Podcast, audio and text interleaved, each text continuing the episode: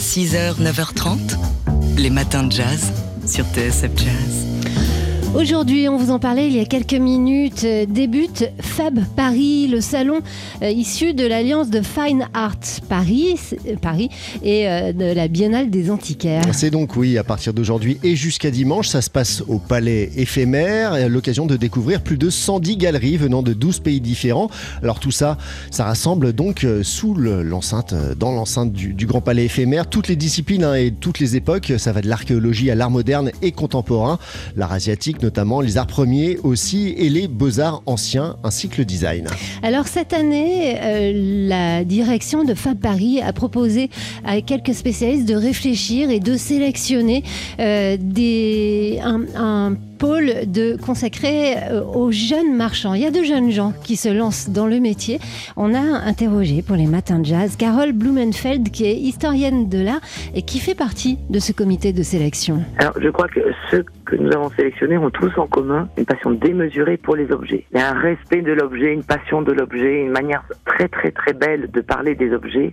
Je crois que c'est une évidence. Puis après, il y a des périodes, ils ont toutes des spécialités, mais en premier lieu, ce qu'ils ont en commun, c'est l'amour de l'objet. Vous avez euh, cinq groupes de marchands qui viennent d'horizons tout à fait différents, qui viennent pas du tout forcément de familles euh, averties euh, sur le sujet, mais, mais tous les gens maintenant ont accès aux brocantes, aux vignes-greniers, euh, aux puces. Donc c'est assez facile, c'est pas du tout anachronique et je crois qu'aujourd'hui, plus qu'il y a dix ans encore, pour des préoccupations écologiques, pour des préoccupations de, durabilité, on n'est pas forcément obligé d'acheter que du neuf. Donc effectivement, il y a, il y a un souci euh, d'aller chercher ce qui existe déjà. Parmi les critères de sélection, on a demandé à ces jeunes marchands de sélectionner des objets en dessous de 10 000 euros. Ça paraît beaucoup, évidemment, 10 000 euros comme ça, mais enfin, quand on est collectionneur, c'est peut-être pas si énorme. Donc, si c'est votre cas, si vous êtes collectionneur, ce salon vous concerne. Ou pas, même si vous n'êtes pas collectionneur. hein, C'est l'occasion de se lancer hein, avec de jeunes marchands, justement. Vous pouvez toujours euh, aller faire un tour à Fab Paris. Donc, euh, ça débute aujourd'hui et c'est jusqu'à jusqu'à dimanche au Grand Palais éphémère. Les matins de jazz. Amateurs d'art, collectionneurs, esthètes ou juste curieux, Fab Paris, ça commence aujourd'hui. Fab Paris, c'est donc la fusion de deux salons bien connus euh, des collectionneurs, Fine Arts Paris et la Biennale des Antiquaires. Ça se passe donc euh, cette année et jusqu'à dimanche au Grand Palais éphémère. Et euh, on, on y retrouvera, euh, c'est un grand événement hein, qui réunit plus de 110 galeries originaires de 12 pays différents, donc c'est vraiment un rendez-vous incontournable qui réunit toutes les disciplines et toutes les époques. On y trouvera euh, forcément quelque chose à notre goût, depuis euh, l'archéologie jusqu'à l'art moderne et contemporain. Il y a aussi des livres rares, des bijoux, des tapisseries et bien sûr aussi des objets de design contemporain. On y retrouvera bien sûr les galeries bien installées, les marchands reconnus, mais cette année, Fab Paris a souhaité mettre en valeur tout particulièrement une nouvelle génération de vendeurs dans un espace scénographié par le décorateur Victor Cadenne. Alors, ils sont cinq jeunes talents à avoir été sélectionnés avec deux conditions au préalable. Ne pas avoir d'adresse fixe, ne pas avoir de galerie euh, identifiée et choisir un objet à moins de 10 000 euros. Alors, qu'est-ce qui caractérise ces jeunes talents mis à l'honneur de Fab Paris cette année? Réponse avec Carole, Blumenfeld. Elle est euh, historienne de l'art et elle fait partie du comité de sélection. Ce sont tous des, jeunes gens qui n'ont absolument pas envie de faire d'erreur, qui n'ont pas envie de gagner gros du premier coup et effectivement de se retrouver dans 10 ans avec un acheteur qui serait euh, déçu de ce qu'il a acheté. Non, il y a vraiment une, envie d'être là pour longtemps. Ils, ont une vision à long terme. euh, ils ont envie de, réussir par étapes, avec le souci de voir les choses en grand. Il y a- le marché de l'art a évolué. Enfin, il y a quelques années encore, je trouve que le numérique était euh, obsédé absolument tous les jeunes marchands. Ça a dépassé un petit peu le métier. Là, je crois qu'ils ont bien compris qu'il s'agit d'outils numériques. euh, Il ne s'agit pas de, de relation. Ça ne remplace pas la relation avec le client. Ça ne remplace pas de, de vouloir. Enfin, ils veulent toujours montrer les objets en vrai aux clients. Et d'autre part, je crois que le marché de l'art est beaucoup plus propre aujourd'hui, beaucoup plus organisé. euh, la législation régule tout ça. Je crois qu'il y a quand même un effet de génération. Et euh, le- comme c'est un cercle vertueux, il y aura aussi peut-être avec ces jeunes talents de jeunes acheteurs, en tout cas de nouveaux collectionneurs, que vous soyez euh, nouveau ou euh, ancien collectionneur, collectionneur ou que vous soyez juste des promeneurs. Sachez donc que Fab Paris, ça commence aujourd'hui. Et c'est jusqu'à dimanche donc au Grand Palais éphémère. Les matins de jazz. C'est aujourd'hui, on vous en parle depuis tôt ce matin, que débute au Grand Palais éphémère la nouvelle édition de Fab Paris Grand Salon, qui réunit plus de 110 galeries originaires de 12 pays différents. Rendez-vous incontournable hein, qui réunit donc euh, toutes les disciplines et toutes les époques, de l'archéologie à l'art moderne et contemporain. Et cette année, outre les galeries déjà bien installées et les marchands reconnus, Fab Paris a souhaité aussi mettre en valeur une nouvelle génération de vendeurs. Et ce, dans un espace avec une exposition scénographiée par le décorateur Victor Caden. Alors, ils sont cinq vendeurs ou duos de vendeurs à avoir été sélectionnés. On écoute Carole Blumenfeld, qui fait partie du comité de sélection. Le président de, de Fab nous a proposé euh, de nous lancer dans ce projet un peu fou, à condition de respecter plusieurs euh, critères. Il fallait pas qu'ils aient un lieu fixe, c'est-à-dire une galerie ouverte toute l'année, euh, parce qu'on voulait vraiment des, débutants, enfin des, de jeunes gens, et il fallait qu'ils aient une identité très forte, une identité avec un vrai goût très marqué. Et ensuite, il fallait présenter un objet à moins de 10 000 euros pour donner l'impression aussi à leurs amis de leur âge, notamment, euh, que tout ça soit accessible. Parce que l'idée, c'est non seulement de mettre en avant de jeunes marchands, mais aussi une jeune génération, donner envie à une jeune génération de se lancer dans le collectionnisme. J'y crois énormément et c'est peut-être pour ça aussi qu'on nous a fait confiance, on a confiance au stand. Et notamment, on a choisi de présenter que des objets à moins de 10 000 euros. Ils ne valent pas tous 10 000 euros. Il y a des sommes, il y a des plafonds, vous savez, psychologiques. On peut se dire qu'un premier objet, on l'achète à 2 000 et ensuite on grandit. Il y a aussi l'émulation. Émulation, évidemment, chacun emmène des amis. Euh, il, y a, il y a des réseaux sociaux. Chacun se dit, c'est possible. Oui, c'est accessible. Un jeune acheteur, s'il achète une fois, il, sera attrapé par le virus de la collection. Voilà, c'est donc un cercle vertueux. Hein. Si on, présente de jeunes vendeurs, on crée aussi peut-être euh, de jeunes acheteurs, de jeunes collectionneurs. Euh, le, voilà, c'est peut-être l'occasion euh, de vous lancer. Ça commence aujourd'hui. Oui, Fab Paris, c'est donc jusqu'au jusqu'à dimanche et ça se passe au palais, au Grand Palais éphémère les matins de jazz. Et comme chaque mercredi matin, on accueille Dimitri Beck de Polka Magazine pour la sélection euh, photo de la semaine de Polka. Et aujourd'hui, Dimitri, c'est une photo qui a été prise à Gaza. Ils sont six, six nouveau-nés, tous emmitouflés sous d'épaisses couvertures colorées. Sur la tête de chacun, un bonnet bleu turquoise. Dessus, des logos d'organisations internationales. Ces bébés portent un bonnet sur leur petit crâne fragile, comme s'ils étaient des frères et des sœurs jumeaux. Des sextuplés de la malchance, une sorte de fratrie qui ont tous en commun d'être nés prématurés. Au centre de l'image, prise par le photographe Saïd Khatib de l'AFP, une petite main recroquevillée dépasse de la couverture. À peine sortis de leur couveuse, ils sont pris en charge pour leur survie, alignés les uns à côté des autres sur un brancard avec quelques couches posées sur les couvertures. Autour d'eux, leur ange gardien, des médecins palestiniens. Tout le monde s'active pour évacuer au plus vite ces bouts de chou de l'hôpital Al-Shifa de la ville de Gaza. Il faut dire que tout autour d'eux, c'est le chaos. Le plus grand hôpital de l'enclave palestinienne est encerclé par l'armée israélienne. Il est privé d'eau et d'électricité. Il y a péril en la demeure. Sous l'hôpital, Tsahal en est convaincu et a dévoilé quelques clichés qui le laissent à penser. Les combattants du Hamas ont élu domicile et implanté l'une de leurs bases principales. Information qui reste encore approuvée. En attendant, cette opération de la dernière chance a permis de sauver ces bébés en sursis. Alors qu'est-ce qui leur est arrivé à ces bébés depuis? Ils ont, été transférés, ils ont été transférés, lors dans un hôpital de Rafah, dans le sud de la bande de Gaza, direction l'Égypte. Rafah, seul point de passage vers la vie. De l'autre côté de la frontière, en territoire égyptien, les images n'ont rien à voir avec celles des scènes apocalyptiques de Gaza. Des médecins en blouse bleue, de la couleur du ciel ce jour-là, tous en rang bien organisés, ils se tiennent prêts à accueillir les bébés palestiniens.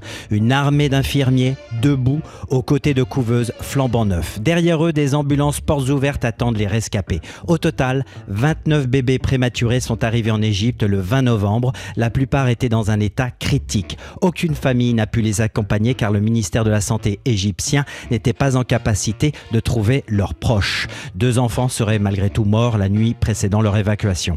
Et pendant ce temps-là, Gaza, asphyxié, vit toujours une catastrophe humanitaire. La trêve de quatre jours négociée entre l'État hébreu et le Hamas, comme vous l'avez rappelé dans le journal Mathieu, n'y suffira pas à y remédier. La photo de la semaine par Dimitri Beck, une chronique à retrouver, à réécouter sur le site de Polka Magazine. Polka. Chaque photo a son histoire.